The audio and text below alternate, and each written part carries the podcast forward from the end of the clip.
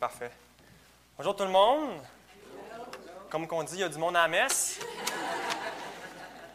Euh, J'aimerais remercier premièrement les anciens de notre Église euh, qui me fait ce grand honneur de vous amener la parole de Dieu ce matin.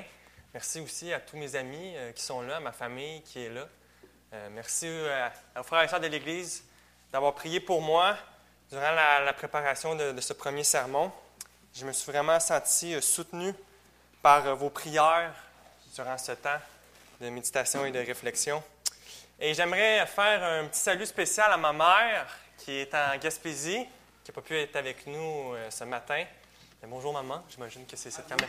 C'est ça, c'est cette caméra-là qui fonctionne. Bonjour maman, j'ai hâte de te revoir.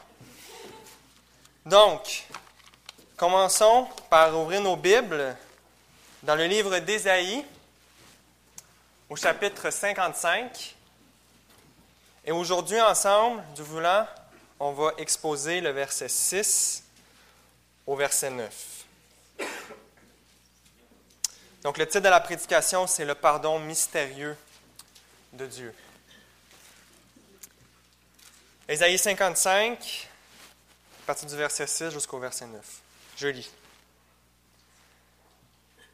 Cherchez l'Éternel pendant qu'il se trouve. Invoquez-le tandis qu'il est prêt. Que le méchant abandonne sa voie et l'homme d'iniquité ses pensées. Qu'il retourne à l'Éternel qui aura pitié de lui. À notre Dieu qui ne se lasse pas de pardonner. Car mes pensées ne sont pas vos pensées et vos voix ne sont pas mes voix, dit l'Éternel. Autant les cieux sont élevés au-dessus de la terre, autant mes voix sont élevées au-dessus de vos voix, et mes pensées au-dessus de vos pensées. Prions. Oui, Seigneur, quel Dieu humble es-tu de amener ta parole ce matin par un pécheur comme moi? Seigneur, je ne mérite pas ta grâce. Le nombre de péchés que j'ai commis contre toi me, me mérite seulement l'enfer. Et Seigneur, euh, je te prie ce matin de protéger ton peuple de moi-même, de mon orgueil, de ma propre intelligence, de mes propres pensées.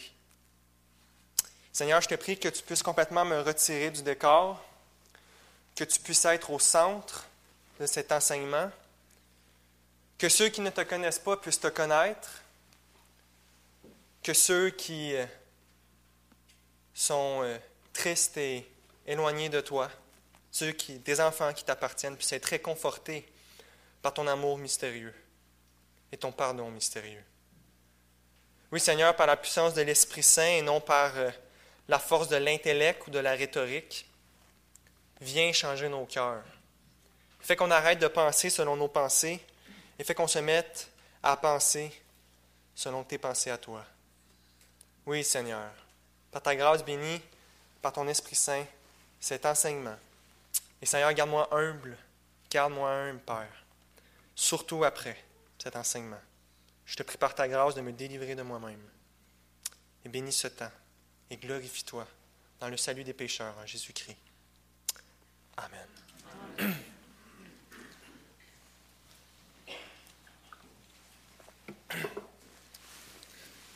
Il y a une doctrine en théologie systématique qui s'appelle l'incompréhensibilité divine. Et cette doctrine-là, qu'est-ce qu'elle signifie, qu'est-ce qu'elle stipule? C'est que Dieu, dans son essence, donc qui il est, est incompréhensible à l'être humain. Ça ne veut pas dire qu'on ne peut pas savoir des choses vraies sur Dieu. Comme par exemple, on sait que Dieu est juste, on sait que Dieu est saint, on sait que Dieu est amour. Mais cette doctrine, ce qu'elle signifie, c'est qu'on ne peut pas comprendre l'entièreté, l'ampleur totale de ses attributs, de qui Dieu est. C'est un peu comme si on prendrait que vous seriez devant un océan. Vous êtes capable de reconnaître la vérité qu'il y a un océan devant vous. Vous êtes aussi capable de reconnaître la probabilité qu'il y a plein d'espèces qui sont sous les eaux. Mais vous n'êtes pas capable de commencer à énumérer tous les poissons qui existent dans l'océan. Vous n'êtes pas capable de dire le nombre euh, de molécules d'eau qui existent dans cet océan-là. Vous êtes capable de dire des choses vraies, mais pas de comprendre l'océan dans son entièreté. Eh bien, c'est la même chose quand, en théologie, on s'approche devant Dieu. Avant même de dire qu'on connaît des choses sur Dieu, on reconnaît qu'on était capable de le comprendre complètement. En fait, il y a une seule personne qui comprend Dieu dans toute sa richesse et sa gloire, et c'est Dieu lui-même. Et non seulement Dieu est un mystère pour nous, mais ses voix sont parfois un mystère pour nous. Ah, particulièrement, ce qui est incompréhensible pour nous, c'est quand on souffre, c'est quand on a des épreuves. On se demande pourquoi est-ce que Dieu nous donne ces choses-là. Ah, il n'y a personne qui a besoin de vous apprendre que la vie est parfois tragique. Et je dirais même qu'elle est souvent tragique. La vie est parfois tellement souffrante que si on, est honnête, il y a des moments où est-ce qu'on en vient à envier ceux qui n'ont jamais existé. C'était le gars de Job, un homme qui marchait avec Dieu, qui obéissait au commandement de l'Éternel et qui avait de nombreux enfants et beaucoup de richesses. Puis alors que vous connaissez l'histoire, alors que Satan lui prend tout et arrive finalement à toucher même à sa vie, à sa santé, voici ce que Job, poussé par l'élan de son désespoir, dit. Pourquoi ne suis-je pas mort dans le ventre de ma mère? Pourquoi n'ai-je pas expiré au sortir de ses entrailles? Pourquoi ai-je trouvé des genoux pour me recevoir et des mamelles pour m'allaiter? Je serais couché maintenant, je serais tranquille, je dormirais, je reposerais avec les rois et les grands de la terre qui se bâtirent des mausolées, avec les princes qui avaient de l'or et qui remplirent d'argent leur demeure, où je n'existerais pas. Je serais comme un avorton caché, comme des enfants qui n'ont pas vu la lumière. J'avais rien à dire ici, je suis tellement plus capable. Je suis tellement tanné. J'aimerais juste ça plus exister du tout. Et le chrétien, quand il souffre, qu'est-ce qu'il fait? Il s'arme de l'épée de l'Esprit, qui est la parole de Dieu. Et dans des circonstances qu'on n'arrive pas à expliquer, à comprendre, un texte que les chrétiens utilisent souvent pour se réconforter, c'est le texte que nous avons lu, Ésaïe 55, versets 8 à 9. Car mes pensées ne sont pas vos pensées, et vos voix ne sont pas mes voix, dit l'Éternel. Autant les cieux sont élevés au-dessus de la terre, autant mes voix sont élevées au-dessus de vos voix, et mes pensées au-dessus de vos pensées. Hein, puis on utilise ce texte pour se rappeler face à la souffrance que, que nous, on arrangerait les circonstances d'une façon différente. Mais on se rappelle que, oui, Dieu est Dieu. Dieu règne. Dieu est plus intelligent que moi. Dieu est plus sage que moi. Dieu connaît plus de choses que moi. Mais je ne connais pas tous les détails. Le plan de Dieu est un bon plan. On utilise ce texte et on l'interprète de cette façon-là. Et bien sûr, c'est totalement vrai. Continuez à le faire. Mais un jour, j'ai lu le chapitre 55 d'Ésaïe. Et ce que j'ai réalisé, c'est que dans le contexte de ce passage, où est-ce qu'Ésaïe nous dit que Dieu est un mystère et que Dieu est mystérieux et que ses pensées et ses voix le sont, il n'y a pas comme idée première la providence de Dieu sur nos circonstances difficiles.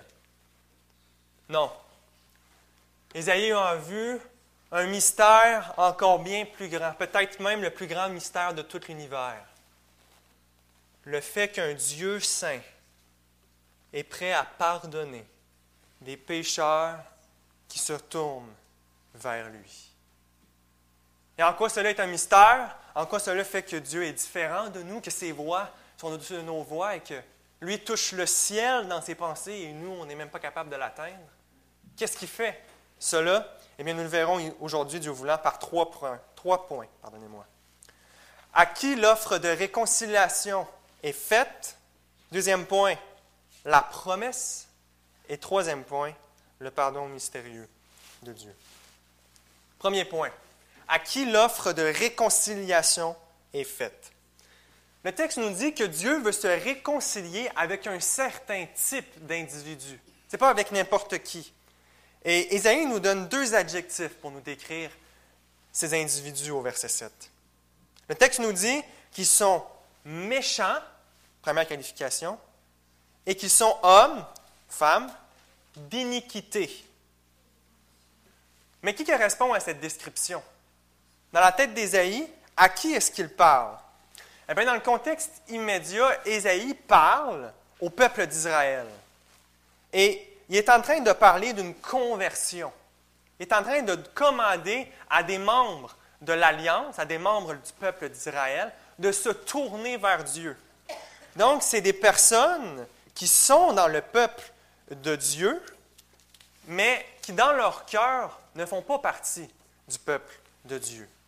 C'est des gens qui sont juifs d'apparence, de nationalité, peut-être même de coutume, mais que dans leur cœur, comme le dit Jésus aux pharisiens, ils sont des sépulcres blanchis. Tout est beau à l'extérieur, hein.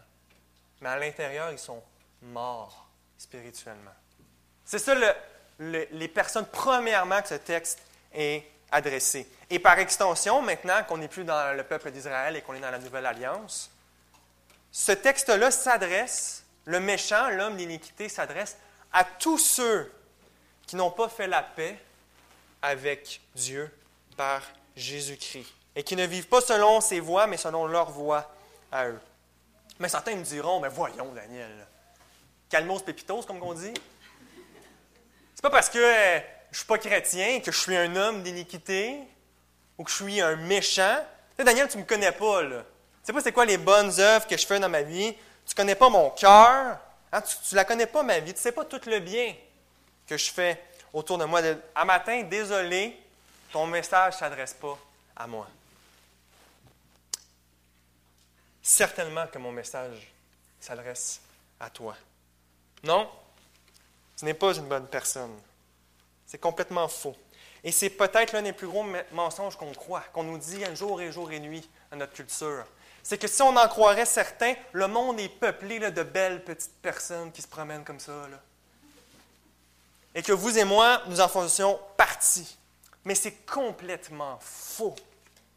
Et laissez-moi vous donner plusieurs raisons de cela. Pour vous dire d'avance, les arguments que je vais amener proviennent en grande majorité, non pas tous, de l'apologète chrétien Clay Jones. Donc c'est juste pour dire que ce n'est pas moi qui ai inventé ces arguments-là. Première chose que j'aimerais dire sur est-ce que ça existe une bonne personne. Dans mes cours de philosophie, on a été introduit, quand on, quand on étudiait l'éthique, à une philosophe qui s'appelle Anna Arendt. Non seulement elle était philosophe, mais elle était politologue. Elle étudiait les systèmes politiques. Et Anna Arendt, pourquoi elle est connue? C'est qu'elle a suivi le procès du euh, général nazi, général SS, Adolf Hitchmann.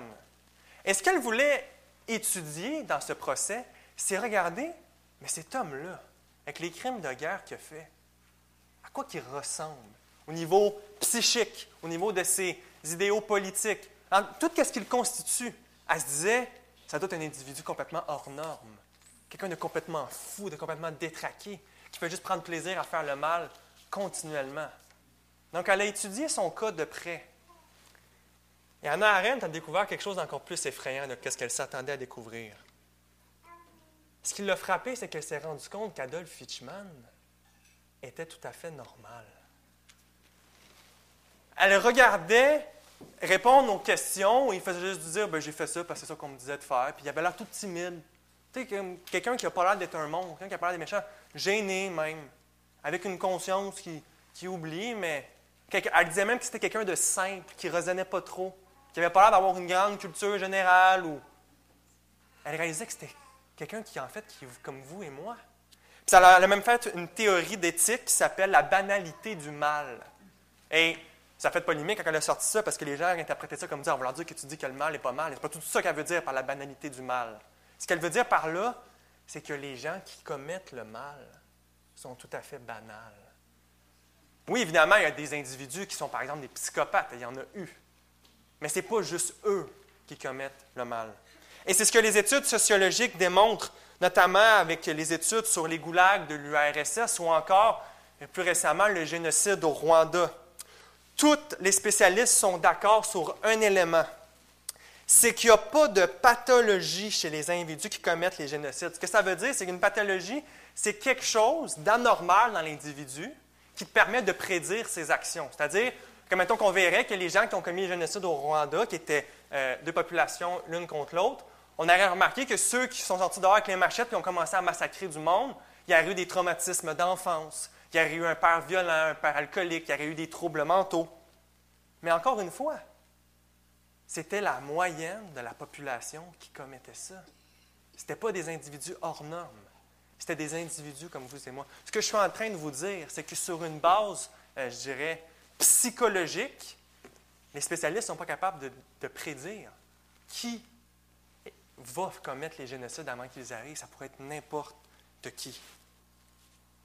Et un autre euh, psychologue confirme ça dans un livre qu'il a écrit, Le meurtrier est à la porte d'à côté. Ce psychologue, c'est David Boss de l'Université du Texas à Austin.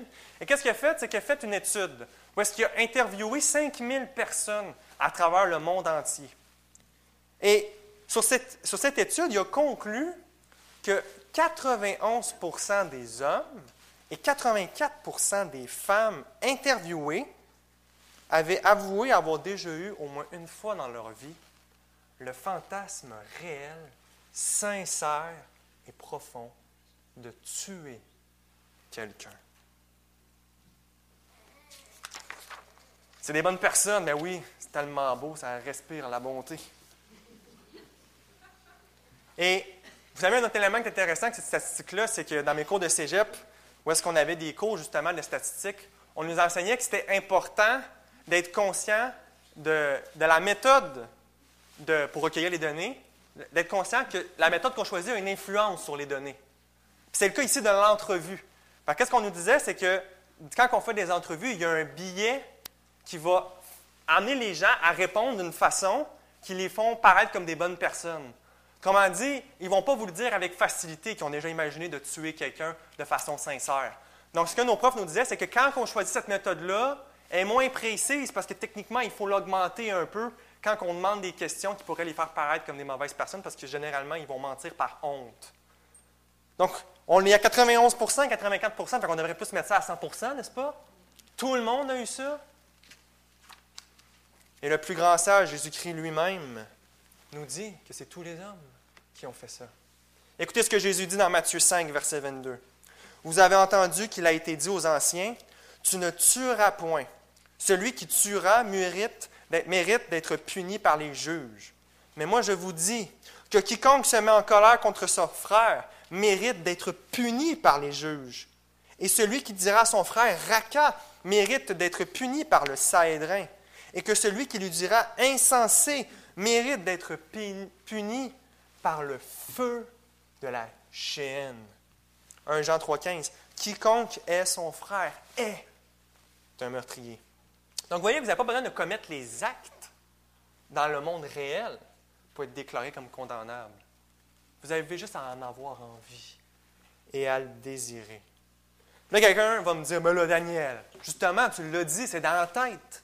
Je peux oui, OK, j'ai ouais, déjà vraiment eu envie de tuer quelqu'un, même souvent, mais je ne l'ai pas fait. C'est juste dans la tête, ça n'a pas fait de mal à personne.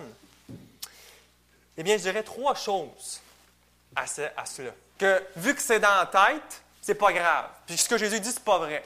C'est une exagération. Je dirais trois choses à cela. Première chose, qu'est-ce que tu dirais si je t'annoncerais que la personne à côté de toi, en ce moment même, est en train de s'imaginer en train de te massacrer? En train de te tuer sauvagement? Je pense que ça créerait un petit froid après le culte, hein, n'est-ce pas? Mais comment est-ce que tu te sentirais? Serais-tu, oh, ben, c'est pas grave, n'y a rien là, c'est juste dans la tête. Non, non, non, tu serais complètement outré. Surtout si c'est quelqu'un qui t'aime en plus. Tu dirais, mais comment ça se fait que tu penses à ça? C'est quoi ton problème? T'as, as une parole dans ta tête? Pourquoi, pourquoi, pourquoi tu penses ça? Tu aurais peut-être même peur de la personne. Tu dirais, crème, vas-tu le faire pour vrai? Tu aurais peur de elle. après avoir vu ça, tu ne dirais pas, ah oui, c'est une bonne personne. Non, tu serais outré. Mais tu vois, si c'est comme ça pour les autres, mais c'est comme ça pour toi aussi. Si, si l'autre te le ferait, tu n'aimerais pas ça, mais toi non plus, tu ne peux pas le faire. Donc, tu vois, juste avec cet exemple-là, que ce n'est pas parce que c'est juste dans la tête qu'on s'en fout, qu'il n'y a rien de mal là-dedans. Au contraire, c'est très mal. Deuxième chose, quand les personnes ont le désir de commettre le mal, pourquoi est-ce qu'ils ne le font pas? Puis, Clay Jones argumente que les gens ne répondent pas à leur instinct pécheur, ils ne les mettent pas dans la réalité, pas par amour pour son prochain, ni par vertu, ni par bonté, mais il fait par peur des conséquences. Il fait par peur de ce qui pourrait lui arriver à lui s'il fait du mal aux autres. Laissez-moi vous donner un exemple. J'ai envie de tuer quelqu'un. Moi, je n'ai pas envie de tuer quelqu'un, pas en ce moment. Mais pourquoi, pourquoi, admettons quelqu'un a envie de tuer quelqu'un, pourquoi est-ce qu'il ne le fait pas? Ben, il pourrait raisonner comme ça. Ben, parce que je pourrais peut-être être blessé si je la tuerais. Ben, je pourrais aller en prison. Le monde en prison, ils font peur. Je n'ai pas envie d'être avec eux.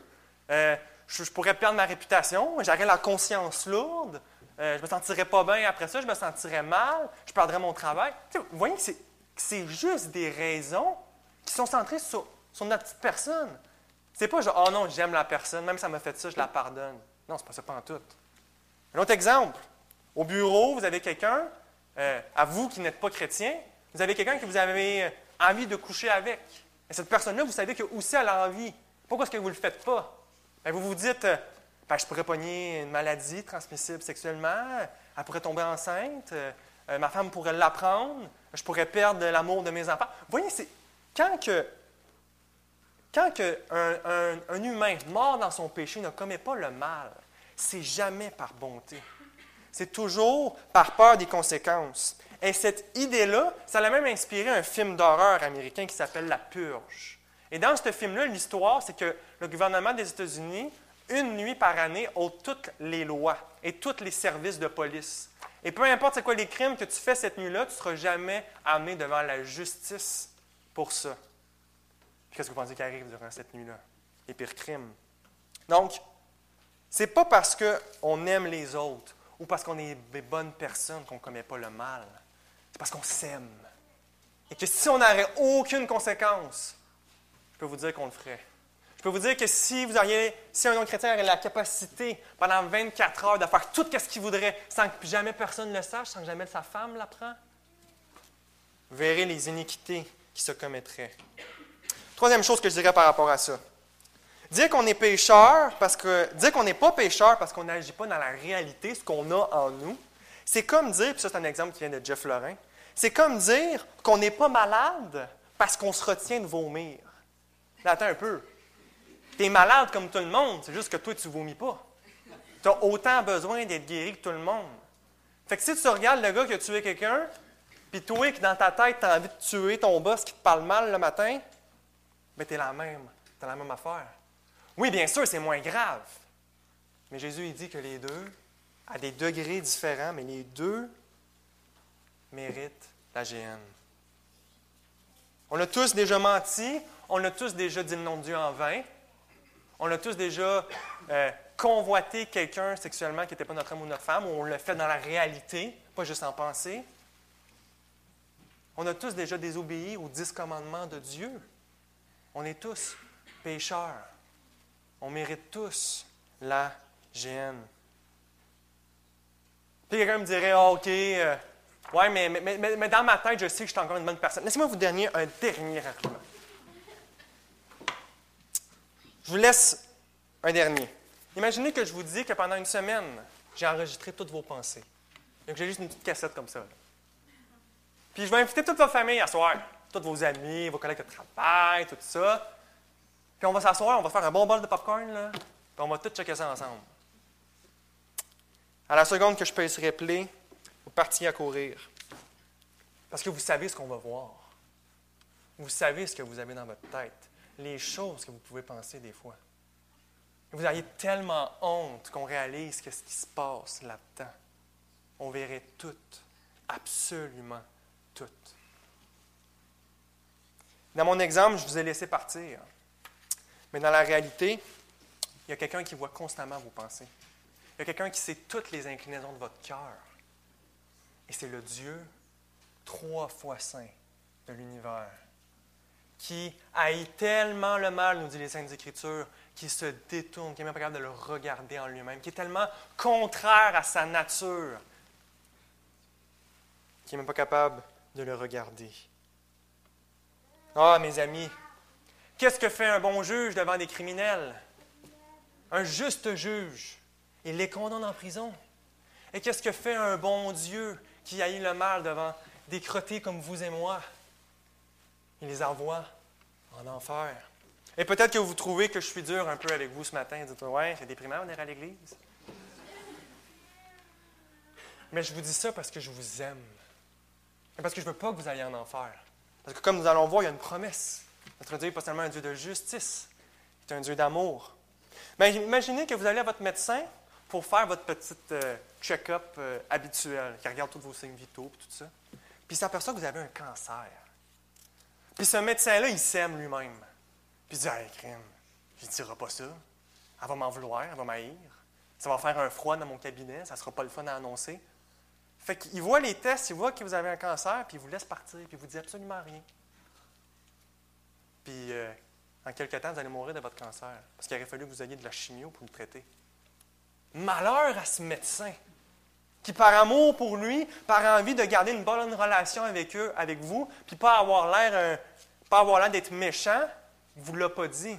Eh bien, malheur à n'importe quel prédicateur et malheur à n'importe quelle personne qui, en prêchant l'Évangile, laisse croire aux non-chrétiens qui vont voir le paradis pendant une seule seconde. Malheur à moi si vous qui ne croyez pas en Christ, je vous laisse partir la tête tranquille en disant Oh, je vais rencontrer Dieu, puis il verra à la fin que je suis une bonne personne. Non. Je vous dis cela pour vous réveiller, pour vous dire qu'il y a un jour de jugement qui s'en vient. Puis que si vous vous reposez seulement sur vos belles petites œuvres extérieures, il n'y a rien qui va tenir place.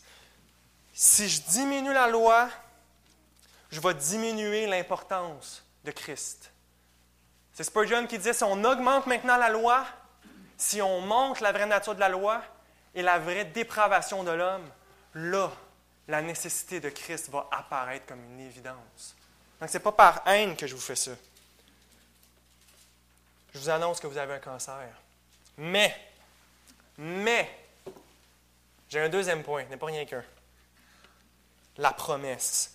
Pour vous qui prenez pour la première fois conscience de votre piètre état, j'ai pour vous une promesse ce matin. Une promesse belle et glorieuse. Le pardon en Jésus-Christ. Soyez dans l'allégresse. On a un sauveur, il y a de l'espoir. Comme le dit Jésus, Jésus prenant la parole leur dit, ce ne sont pas ceux qui se portent bien qui ont besoin de médecins, mais les malades. Je ne suis pas venu appeler des, je ne suis pas venu à appeler à la repentance des justes, mais des pécheurs. Alors, vous voyez tous vos péchés montrés, toutes vos iniquités à vous qui refusez le Seigneur Jésus vous êtes exactement le type de personne que Christ est venu sauver. Alors, ne fuyez pas loin de la loi en disant non, non, non, ne m'atteint pas. Parce que si vous fuyez loin d'elle, vous n'allez jamais être trouvé par Christ. Non, prenez sur vous. Prenez sur vous cet état de pécheur pour que Christ vous sauve. Et à vous, chrétiens, je viens de réaliser que j'ai sauté mon application du premier point. Premier point. Je ne vous oublie pas, chrétien. Hein. Le, texte parle à des inconvertis pour une conversion. Fait que c'est sûr que c'est ça qu'il faut que je prêche. Mais je vous oublie pas. À vous qui, maintenant, par l'Esprit Saint, avez la capacité d'aimer les autres, d'un amour complètement indifférent de soi-même. Hein. Qu'est-ce que dit Paul sur l'amour? L'amour ne cherche pas son propre intérêt. À vous qui, par l'Esprit Saint, êtes délivrés de l'esclavage du péché, non pas que vous êtes parfait et que vous ne péchez pas, mais que vous avez la capacité de ne pas pécher, la capacité d'offrir à Dieu un sacrifice agréable de cœur.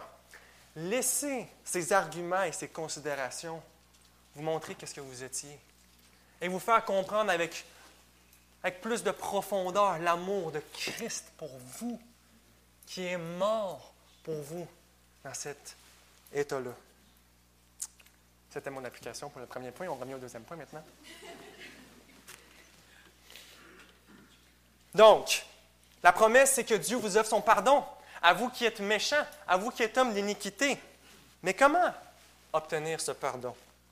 Eh bien, Isaïe nous dit que c'est la nécessité de la foi en Christ. Notre texte dit, Cherchez l'Éternel pendant qu'il se trouve, invoquez-le tandis qu'il est prêt, qu'il retourne à l'Éternel, qui aura pitié de lui, à notre Dieu qui ne se lasse pas de pardonner. Elle a un petit vite de me dire, hey, wow, minute, là. Le texte que tu as lu ne parle pas de Jésus pas en tout. Il parle d'aller à, à Dieu n'as pas besoin de Jésus dans ton texte. Je, peux, y aller de même, un musulman peut aller à Dieu, etc.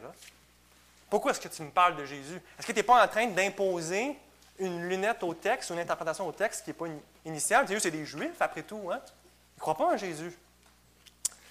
Eh bien, pourquoi est-ce que je dis que Ésaïe nous enseigne la nécessité de la foi en Christ? Mais c'est parce que Ésaïe nous parle d'aller à Dieu d'une telle façon qu'on va être pardonné. Eh bien, la question, c'est comment ce pardon s'opère-t-il? Et demandons à Ésaïe qui nous explique ce pardon, comment il va s'opérer. Et là, on est au chapitre 55, mais il nous explique très explicitement comment Dieu pardonne le pécheur au chapitre 53.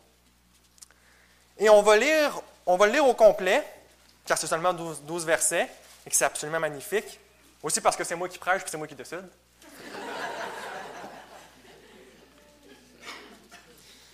Donc, on va écouter Ésaïe nous, nous décrire comment est-ce que Dieu va pardonner le coupable.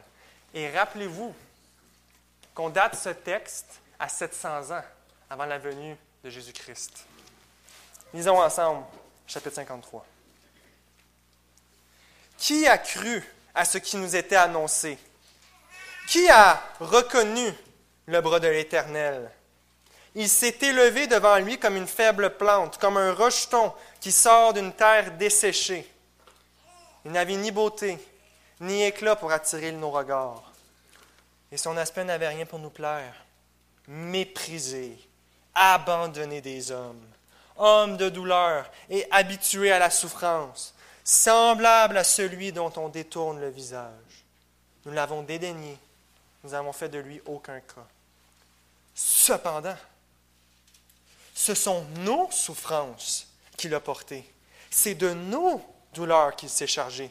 Et nous l'avons considéré comme puni, comme frappé de Dieu et humilié.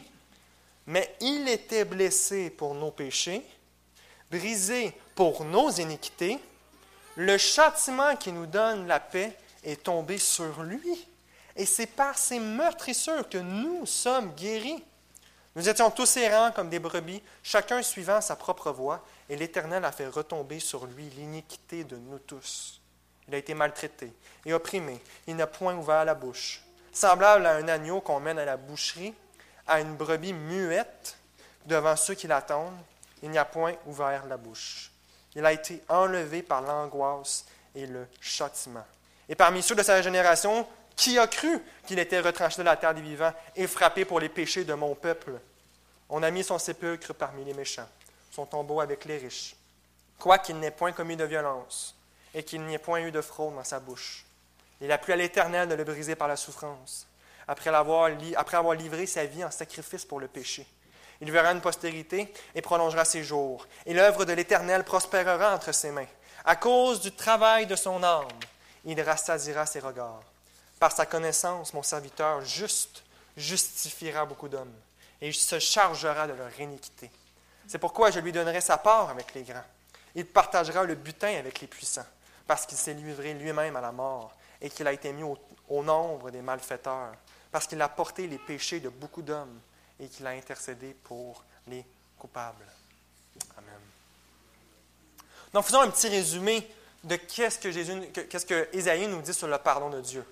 Versets 1 à 3, il va y avoir un homme qui va venir du peuple d'Israël, qui aura une apparence humble et méprisée des hommes. Versets 4 à 6, il va être transpercé à cause des fautes du peuple. Pas de ses fautes, des fautes de quelqu'un d'autre que lui, du peuple. Donc il va être transpercé à cause des fautes du peuple.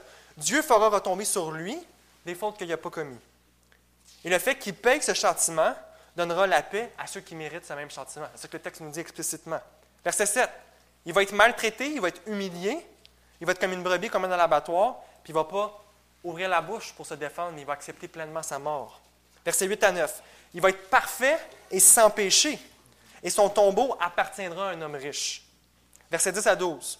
Dieu a voulu lui donner ce châtiment pour qu'il soit un sacrifice pour enlever la culpabilité du peuple, pour justifier le coupable.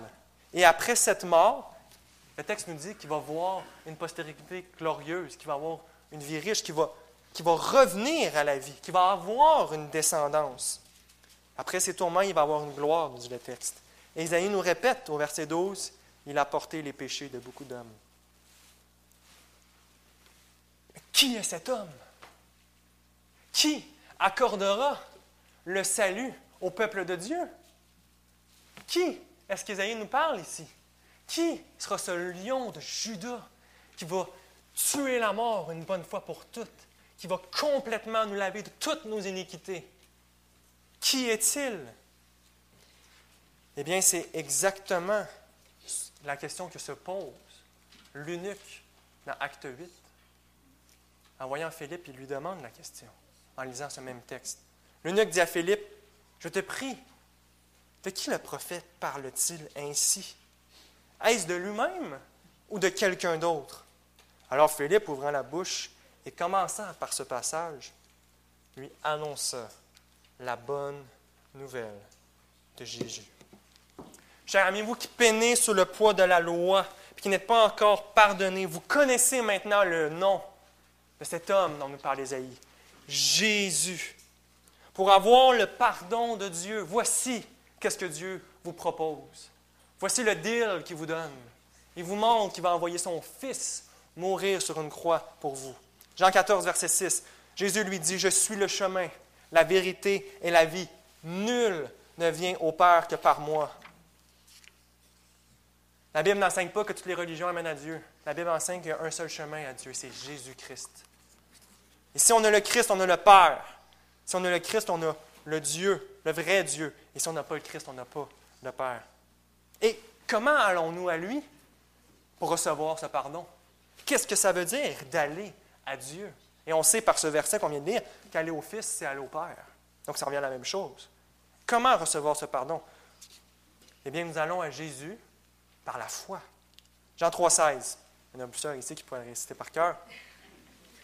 Car Dieu a tant aimé le monde qu'il a donné son Fils unique, afin que quiconque croit en lui ne périsse point, mais qu'il ait la vie éternelle. Il faut donc mettre sa foi en lui. Mais là, encore une fois, qu'est-ce que ça veut dire mettre sa foi en lui? vous en posez des questions. Qu'est-ce que ça veut dire mettre sa foi en Christ? Est-ce que ça veut simplement dire croire les vérités des Écritures? Par exemple, croire que Jésus est ressuscité des morts, croire que Jésus est le sauveur du monde. Ça ne peut pas être ça. Ça ne peut pas être juste ça, en fait. Parce que les démons croient à ça.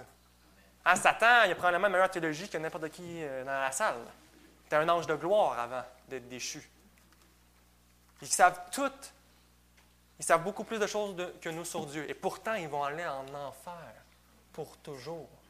Et en passant, les démons Satan qui vont aller en enfer, c'est pas comme l'art catholique nous montre, hein, que c'est eux qui vont châtier les damnés. Non, la Bible nous dit que l'enfer a été créé pour eux. C'est eux qui vont souffrir là, accompagnés de tous leurs enfants de rébellion qui sont détournés du Christ. Donc, est-ce que c'est juste un assentiment de la raison, la foi? Non, c'est pas ça. La foi, mettre sa foi en Jésus, c'est mettre sa confiance en lui pour être pardonné. C'est-à-dire que, comme euh, la question à un million de dollars demande, quand tu vas arriver devant Dieu et qu'il va te dire pourquoi je te laisse rentrer au ciel, qu'est-ce que tu vas répondre? Eh bien, c'est Alistair Begg qui dit si on répond à la première personne, on est complètement dans l'erreur. Ah, parce que j'ai fait des œuvres. Ah, parce que j'ai cru. Ah, parce que je me suis repenti. Alistair Begg, il dit c'est à la troisième personne qu'il faut répondre.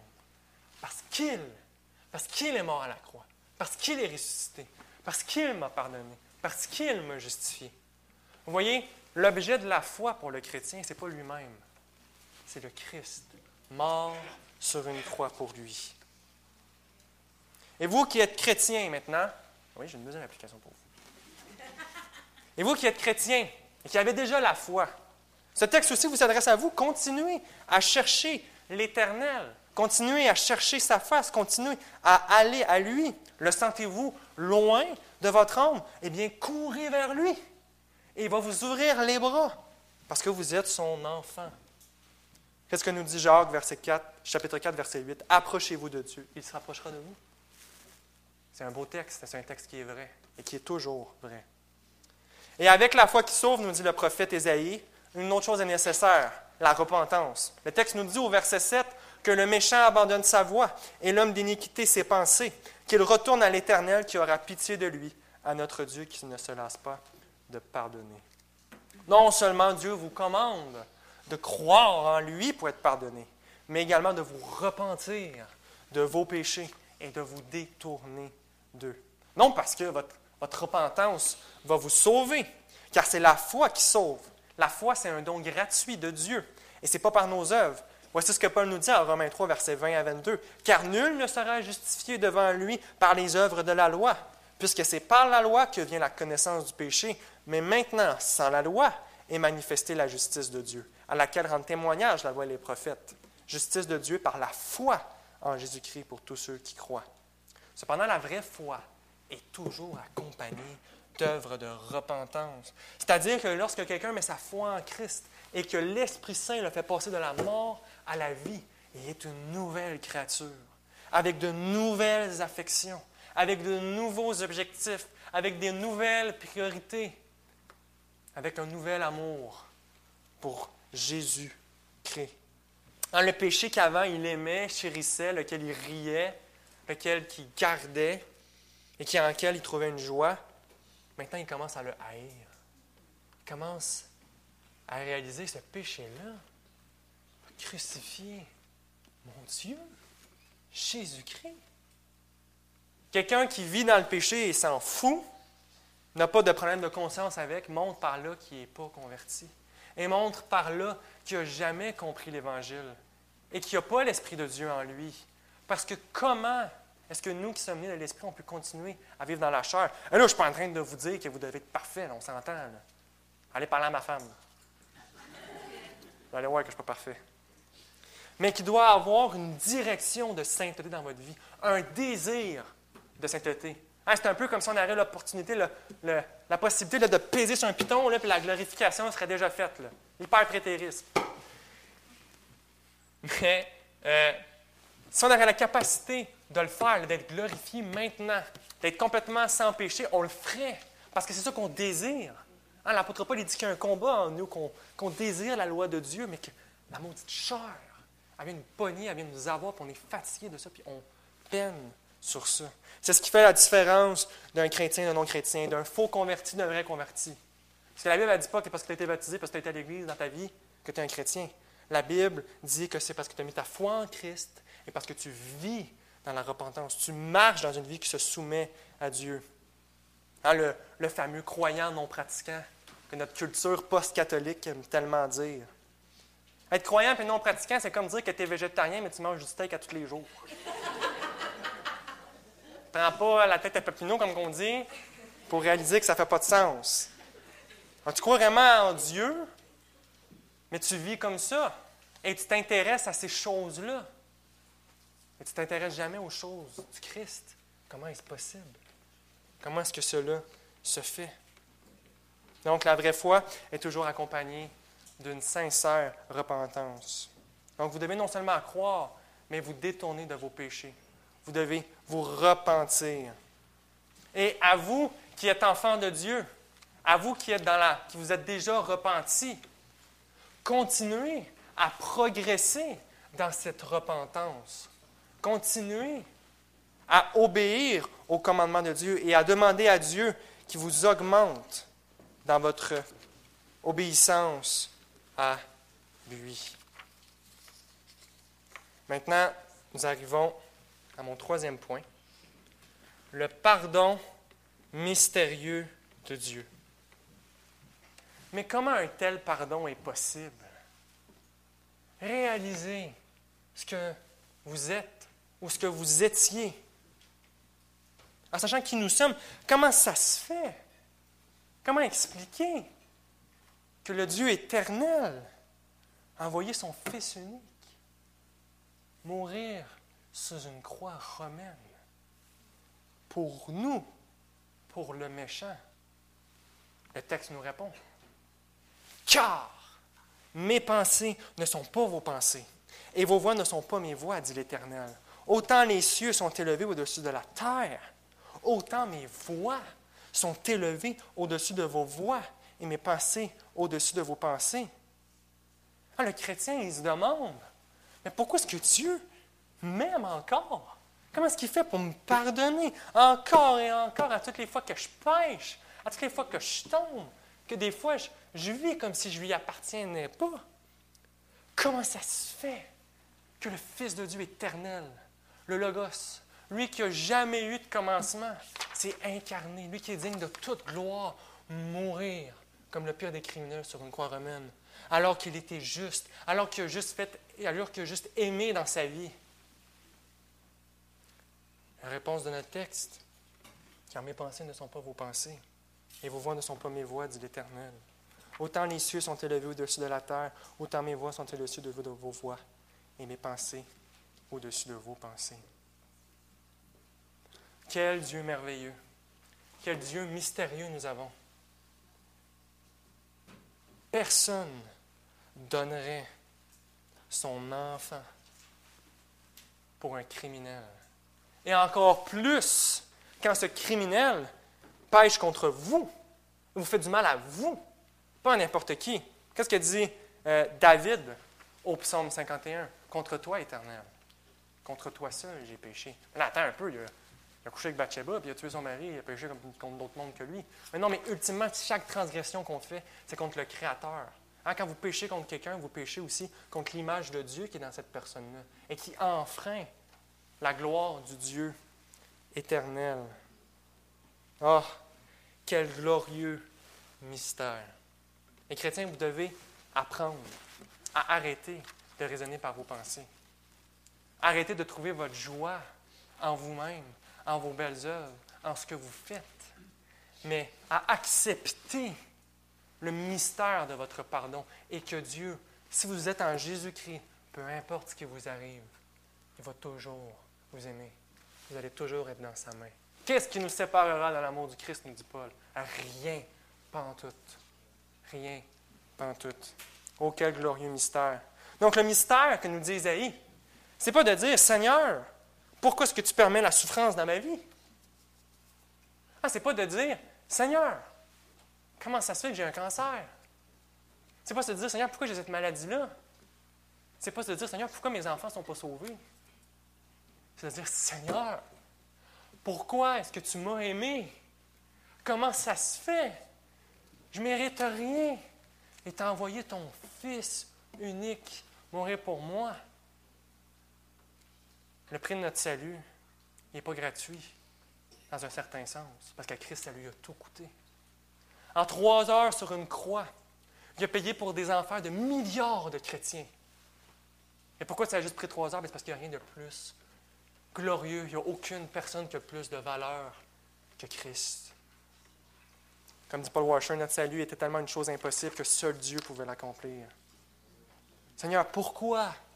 Pourquoi est-ce que tu as envoyé le seul vrai juste mourir pour moi? Lui que je ne suis même pas digne de délier les sandales. Eh bien, notre texte nous dit la réponse. Car mes pensées ne sont pas vos pensées, et vos voix ne sont pas mes voix, dit l'Éternel. Autant les cieux sont élevés au-dessus de la terre, autant mes voix sont élevées au-dessus de vos voix, et mes pensées au-dessus de vos pensées. Prions.